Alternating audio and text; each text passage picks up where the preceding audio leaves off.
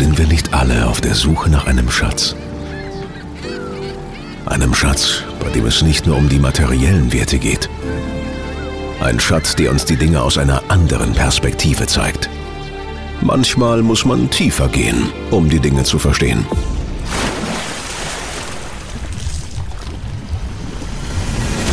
Tauche ein, tauche ab und lass es uns gemeinsam öffnen. Sprecher, Schatz, Kästle. Performance, Interviews, Mindset, Studiotechnik, Stories, Hintergründe, Perspektiven.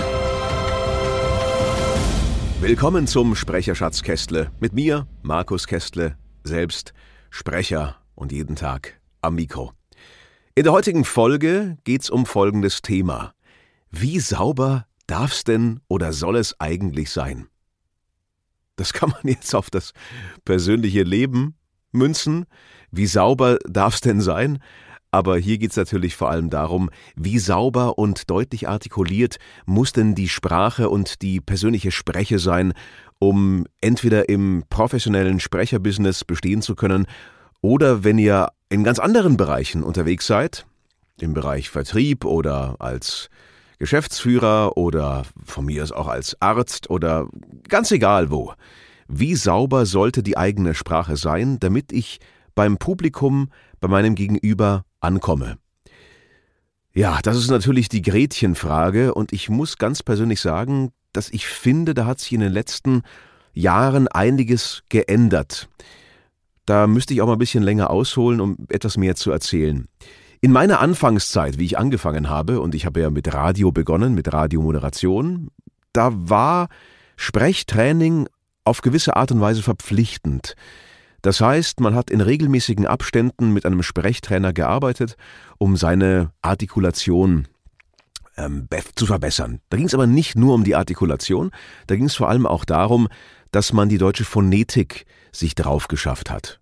Also, dass man in Anführungszeichen perfektes Duden Hochdeutsch spricht und dass man weiß, wie gewisse Worte und Begriffe ausgesprochen werden. Also im Grunde genommen die phonetischen Grundregeln der Sprache.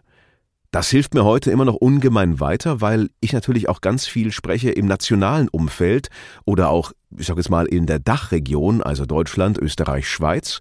Und da ist es natürlich gut, wenn man im Grunde genommen erstmal sauber spricht, im Sinne sauber des Hochdeutschen, dass man also nicht lokalisierbar ist. Bin ja auch, stimme jetzt Beispiel von NDR 2, aber genauso von Antenne Bayern. Das heißt, ist natürlich vollkommen klar, dass wenn ich jetzt für NDR 2 spreche, dass man nicht hören darf, meine Bude kommt ja aus Bayern. Das gibt's ja nicht. Das darf natürlich nicht passieren. Genauso sollte es umgekehrt auch nicht passieren, dass wenn jetzt ein Hamburger Kollege jetzt hier für eine Münchner Firma spricht oder eine bayerische Firma, was ja auch vollkommen okay ist, dass man dann ähm, den äh, Jung aus Hamburg hört, nicht wahr? Das sollte ja auch nicht passieren. Insofern ist das schon mal gut. Also wenn es um die Sauberkeit die artikulatorische Sauberkeit der deutschen Sprache und der deutschen Phonetik geht, dann muss ich sagen, ja, ist das gut. Jetzt mal grundlegend davon auszugehen. Dann gibt's natürlich noch Fälle, da sind in Radiospots oder in Produktionen Dialekte gefragt. Und bei Dialekten ist es so, ich persönlich bin gebürtiger Münchner, das heißt, ich liefer gerne ein authentisches Salonbayerisch, also münchnerisch, oberbayerisch. Aber es gibt ganz, ganz talentierte Jungs da draußen und Mädels, die unglaublich gut Dialekte sprechen können. Und für die ist das so das Steckenpferd so ein bisschen. Das geht dann auch so fast bisschen mehr in den Bereich Imitation hinein, weil niemand kann natürlich von 16 Dialekten oder 30 Dialekten oder sogar noch mehr ähm, perfekt authentisch native sein. Das ist immer ein bisschen chargiert, wie wir sagen. Immer ein bisschen im Grunde genommen auch überspitzt und auf das Wesentliche runtergedampft. Also für mich ist das eher der Bereich der Stimmimitation und nicht zwangsläufig jetzt der, ähm, ja, der, der, Saub, der Sprachsauberkeit. Da lasse ich also ich persönlich eher die Finger davon. Ich sage, das kann ich, bayerisch kein Thema, so leicht angebeiert, überhaupt kein, überhaupt kein Problem, alles andere ähm, bleibe ich in meiner Komfortzone, was ist Komfortzone, ja, Komfortzone im Sinne von, da glaube ich einfach, sind andere wesentlich talentierter und wesentlich besser unterwegs, also bediene ich das Feld gar nicht, sondern konzentriere mich auf meine Performance am Mikro. Jetzt muss man sagen, wenn wir uns mal alte Aufnahmen anhören oder wenn wir ins, im Bereich Theater gehen, wo ich nur ganz, ganz wenig Berührungspunkte habe, aber einige Kollegen kenne und eben auch Sprechtrainer kenne, die das halt vor allem mit den Schülern erarbeiten. Da geht's ja auch darum, dass man Raumfüllen sprechen muss. Da geht's also um anderes Volumen und so weiter. Und das alte Theaterdeutsch ist natürlich schon sehr überartikuliert wo jeder Konsonant und jeder Explosivlaut ultrapräzise ausgesprochen werden muss. Und das ist so eine Sache, da habe ich festgestellt in den letzten Jahren, und das finde ich eigentlich eine sehr gute Entwicklung, ist dieser überpräzise Duktus nicht mehr so gewünscht. Oder nicht zwangsläufig gewünscht. Besser so ausgedrückt. Also nur weil ich jetzt Sprecher bin, erwartet man von mir nicht, dass ich immer super präzise und ultra auf den Punkt spreche und jede Silbe deutlich überartikuliere. Wir sind ja keine Nachrichtensprecher, wir sind ja keine Robotersprecher. Es geht ja mir darum, eine Emotion rüberzubringen. Und ich glaube, ich kann gar nicht mehr die, ja, die Gelegenheiten oder die Aufnahmen zählen, wo dann eher gesagt wurde, ach komm, nee, mach mal ein bisschen verschliffener. Muss nicht so, muss nicht so präzise sein.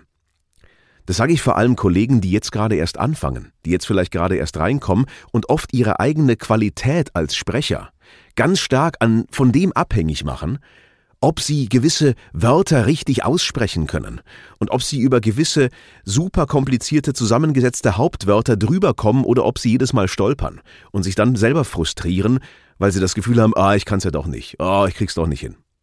Wisst ihr, wie oft ich das Problem hatte oder immer noch habe, dass ich bei manchen Takes, ich will nicht sagen am Verzweifeln bin, aber doch merke, wow, das ist ja ein echt, ich sag dann immer, das ist ja ein echtes Leckerli. Das ist ja ein, ist ein richtig schönes deutsches Sprachleckerli. Spritzwassergeschütztes Touchscreen-Display, wobei das ist ja zum Teil Englisch. Wie ein Beispiel, haben wir uns bei Sky mal drüber amüsiert. Oder gibt genug andere Beispiele. Zum, also konkret auch, durch diese ganzen Anglizismen, die jetzt in unsere Sprache so reinkommen, haben wir teilweise ganz, ganz unangenehme Wortkombinationen. Und ich habe das zuletzt gehabt, habe ich es gehört, und zwar wirklich in den Nachrichten. Und da hat sich die arme Kollegin wirklich echt schwer getan. Und ich habe es auch gar nicht verstanden beim ersten Mal. Und zwar der Veganuary. Veganuary. Also der vegetarische Januar dann frage ich mich natürlich auch, warum nicht der vegetarische Januar gesagt wird und warum es immer Hashtag Veganuary, Veganuary sein muss. Ich weiß es nicht genau. Klingt halt cooler, sieht cool aus, aber da merkt ihr schon, wenn ich das so sprechen muss, darauf ist unser, unsere deutsche Feinmuskulatur nicht ausgelegt. Oder wir sprechen diese Lautkombination nicht so oft. Also wie sauber muss oder darf es sein oder wie unsauber verschliffen darf es auch sein? Jetzt machen wir sehr viel Lokalisierung. Ich spreche auch sehr viel Dokus, wo ich eben ähm, Voice-Over spreche. Auf eine original-amerikanische Serie zum Beispiel. Die Jungs, die schnabbeln ja auch so, wie ihnen der Schnabel gewachsen ist. Jetzt kommen wir mit unserer ultrapräzisen deutschen Sprache da drauf, sind im Zweifel auch deutlich länger, häufig länger und oft sind Übersetzungen sehr nah einfach an der englischen Sprache dran. Also es wird nicht mehr so oft versucht, auch aus Zeitmangel wahrscheinlich, eine gute idiomatische deutsche Übersetzung zu finden, die der Bedeutung möglichst nahe kommt, aber die auch so mehr aus dem Leben gegriffen klingt. Sondern es wird sehr, sehr nah am Originalwort übersetzt. Ganz populäres Beispiel. Da hieß es immer, ja, das stimmt ja gar nicht, das macht er, ähm, das ist falsch im Deutschen. Ähm, der Amerikaner sagt makes sense. Und es wird oft übersetzt mit macht Sinn. Eigentlich müsste es heißen, das ergibt Sinn. Ist aber dann schon wieder fast ein bisschen länger. Also, ergibt Sinn. Klingt aber auch ein bisschen komisch dann. Das heißt, es tröpfeln so ganz viele, ja, Gebräuchlichkeiten aus der amerikanischen Sprache bei uns in die deutsche rein, die wir dann einfach so vollkommen gedankenlos übernehmen, weil es oft mal auch schnell, schnell gehen muss. Und dann, wenn man dann keine Lässigkeit und auch nicht ein bisschen verschliffen sprechen darf am Mikro, hat man bei solchen Sachen natürlich verloren. Weil die deutsche Sprache schon dazu tendiert, gerne Staccato, Konsonantenstaccato zu produzieren. Also sie klingt schon immer so ein bisschen maschinengewehrartig. Und da fehlt manchmal so bei gewissen Sachen die Lässigkeit. Anderes Beispiel, wo ich auch merke, wow, wie sauber, wie verschliffen darf sein, haben wir auch oft den Begriff Streaming. Und oft haben wir ja in der Werbung eine Aufforderung. Das heißt, wir sagen, jetzt streamen. Aber das klingt ja total gestelzt. Wir haben das deutsche jetzt, was ein phonetisch total wundervolles Wort ist, weil wir ja ein, ein TZT-Laut haben. Jetzt, jetzt, jetzt streamen. Und dann muss ich in dieses S so hinübergleiten. Und dann ist meine Herausforderung nicht, dass ich es, Beispiel Theaterdeutsch, jetzt streamen. Sagt natürlich so keiner. Jetzt streamen. Jetzt, jetzt streamen. Da, und da ist eben die Frage, soll ich das S dann verschleifen? Also verbinde ich es zu einem Laut jetzt streamen oder mache ich so eine Mikrozäsur? Jetzt streamen. Und mit solchen Kleinigkeiten befassen wir uns dann teilweise in den Aufnahmen. Und das Ziel ist ja wirklich, dass es zum Produkt passt, zum Trailer passt, zum Spot passt, zur, zu was auch immer, was gerade halt vor mir liegt, dazu passt. Und dass es nicht gestelzt und möglichst natürlich Anführungszeichen natürlich klingt. Also in dem Fall sage ich zum Beispiel, muss es dann vielleicht nicht so sauber gesprochen sein, nicht so super deutlich überartikuliert sein. Und das ist immer so eine Waage, wo wir uns auch überlegen müssen, wie viel Natürlichkeit wollen wir reinbringen. Und manchmal ist auch so, dass man sagt, ja, die Haltung ist natürlich, aber die Spreche, also die, die Deutlichkeit, ist immer noch zu deutlich. Also wenn dann die Anweisung kommt, ja, ist schon cool und so, aber irgendwie, ich glaub's dir noch nicht so richtig, dann liegt's wahrscheinlich manchmal auch daran, dass nicht beim allen Kollegen, ähm, ich nehme mich ja da auch gar nicht aus, aber sobald wir am Mikro stehen, den Kopfhörer aufhaben und uns selbst hören, dann ist es manchmal wie so ein Rotlichteffekt, der dann passiert. Dann, dann sind wir im Performance-Modus und dann macht's Klick und dann liefern wir so wie wir es halt gelernt haben, möglichst präzise, deutlich artikuliert, mit, mit Druck und mit schönem Stimmsitz. Und das ist ja alles das, was der normale Mensch im Grunde genommen da draußen eigentlich nie hat. Der spricht halt so, wie ihm der Schnabel gewachsen ist. Und das rüber zu transferieren, ist eigentlich die ganz große Herausforderung, die ganz große Kunst. Zumindest meiner Ansicht nach. Und ich merke eben in den letzten Jahren, und das finde ich eine gute Entwicklung auch, auch bei den Sendern übrigens, die ich bediene. Also da muss es nicht mehr immer so dieses super bigger than life sein. Also bei, bei NDR 2 merke ich es zum Beispiel, da kommt ganz oft, sprichst du mal durch. Nee, wir wollen, mach nicht jetzt ähm, die Endung so deutlich. Komm, lass, lass liegen, lass laufen, sprich's weg so ein bisschen. Und das ist eine Sache, da muss ich mich erst wieder dran gewöhnen. So. Das, wirklich, da muss man sich fast wieder reinarbeiten. Weil es eben so vollkommen gegen den eigenen Sprecherverstand läuft wie ich soll jetzt undeutlicher sprechen, wie ich soll jetzt hier das verschleifen, wie? Hä? Ich sollte doch immer super deutlich sein. Also das heißt, ha, ja, unsauber, nochmal, hast verschliffen, mach nochmal. Und dann heißt es auf einmal, da verschleift doch mal. Das ist manchmal so natürlich auch stark abhängig vom Kunden und vom Wunsch und vom Projekt, aber das ist ja eher so die Herausforderung, die finde ich wir aktuell gerade haben. Wie viel Natürlichkeit bringe ich rein, ohne dann doch die gewisse Präsenz und Wirkung zu verlieren? Das ist im Zweifel viel schwieriger, als superdeutlich und artikuliert zu sprechen und ein bisschen wie ein Roboter zu klingen. Es ist ja eigentlich einfach. Wenn man es mal kann, also wenn man mal alles drauf hat, dann ist das ja eigentlich die leichteste Übung. Die schwere Übung ist dann zu sagen, okay, und jetzt, jetzt kann ich's, und jetzt bringe ich eine Spur Natürlichkeit wieder rein eine Spur von mir selber dann, dass man auch merkt, hey, das ist nicht jetzt einfach ein, ein Sprachroboter, ein Sprecher, sondern wirklich ein Mikrofonkünstler, ein Künstler, der seine eigene Note, seinen eigenen Style und seine eigene Haltung irgendwie auch da reinbringt. Bin nicht so der Freund von dem Begriff Haltung, aber ihr wisst, was ich meine, so, so seinen eigenen Gusto, seinen, seinen eigenen, ein eigenes Gewürz so, auch sein eigenes Geschmäckle dann noch reinbringt. Also ähm, an alle, vor allem junge Kollegen oder Interessierte, die zuhören und die sich fragen, ja, oder glauben, hm, ich bin, da habe ich Schwierigkeiten und da habe ich Probleme. es ist manchmal gar nicht so schlimm, wenn was nicht so ganz perfekt ist, außer es muss natürlich, ist genau das gewünscht, also im Briefing. Ultra super cleane deutsche Theatersprache, perfekte Artikulation und, und so weiter. Aber in, in den meisten Fällen muss das ja gar nicht unbedingt sein. In vielen Fällen wird man sogar, vielleicht sogar deswegen besetzt und vor allem bei Rollen, weil man eine gewisse, ja, einen gewissen Style eben hat. Man weiß ja, das kann der. Der kann dieses locker aus der Hüfte flockige und das kommt trotzdem gut und man kann es gut verstehen immer noch, in, in, in der Werbung zum Beispiel. Oder der kann sehr schnell sprechen und trotzdem ist es noch deutlich. Und, oder das macht er mit links, das macht er so aus der Hüfte geschossen, aus dem Ärmel geschüttelt. Das liegt dem. Dafür liegt dann dem vielleicht nicht, wenn man eben dieses super fette Trailer-Gedöns macht. Und man muss da so wirklich total breit sich da draufsetzen.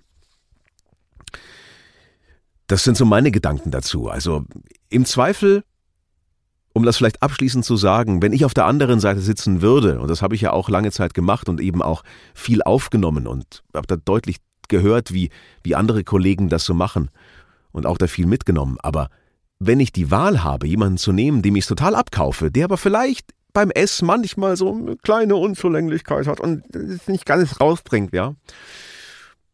Und dann habe ich einen, der zwar super präzise ist, aber der einfach, der so dahin getrieben werden muss. So, Geh doch mal aus dir raus, Mann!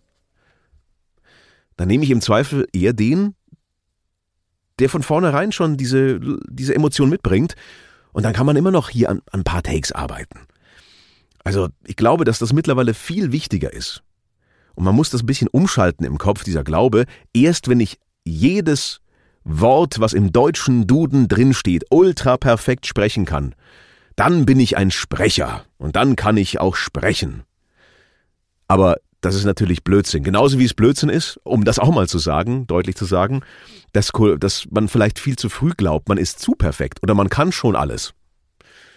Dass man also die eigenen Unzulänglichkeiten gar nicht mehr hört und dann glaubt, wow, ich bin, ich kann doch schon, ich bin doch super, ich bin doch schon seit, weiß ich, auch schon, mach doch auch schon seit fünf Jahren hier Aufnahmen und so, aber immer mit Dialekt und man hört es doch eigentlich gar nicht mehr. Und dann hört man aber voll raus, dass, dass der Dialekt noch nicht ähm, beseitigt worden ist oder dass, dass er immer noch gefärbt ist und dass gewisse Sachen einfach immer verschluckt werden und dass er es nie, nie richtig rauskriegt. Also das gibt es natürlich auch, das will ich ja gar nicht verleugnen. Aber ich rede hier vor allem von ähm, Kollegen, die im Grunde genommen schon gut dabei sind, aber die sich vielleicht auch gerade am falschen Punkt so ein bisschen reiben. Ich denke, wow, und manchmal muss man es einfach, mein letzter auch ein Kollege gesagt, man muss einfach raushauen. Einfach so, das klingt zwar total banal, ja. Aber wenn man das Gefühl hat, man kriegt es nicht raus, oft ist es so ein, so ein Mind-Cycle. Man ist in so einer Zeitschleife gefangen und muss und hängt immer an derselben Stelle. Da möchte man manchmal so eine Watschen bekommen, wie man in Bayern sagt, so eine Ohrfeige und sagen, okay, jetzt mal snap out of it, ja, wie snap out of it. Und dann geht's auch meistens wieder. Aber man, ja, man verbeißt sich dann auch so ein bisschen und wird unlocker und dann ist eh alles vorbei. Wenn die Lockerheit weg ist, dann ist es meistens eh alles vorbei. In diesem Sinne bleibt locker beim Sprechen, locker flockig und versucht lieber euch mehr auf die Performance zu konzentrieren als auf die präzise Artikulation, denn die macht's manchmal bei gewissen Sachen vielleicht sogar eher schwieriger oder vielleicht sogar kaputt. In diesem Sinne, bis zum nächsten Mal.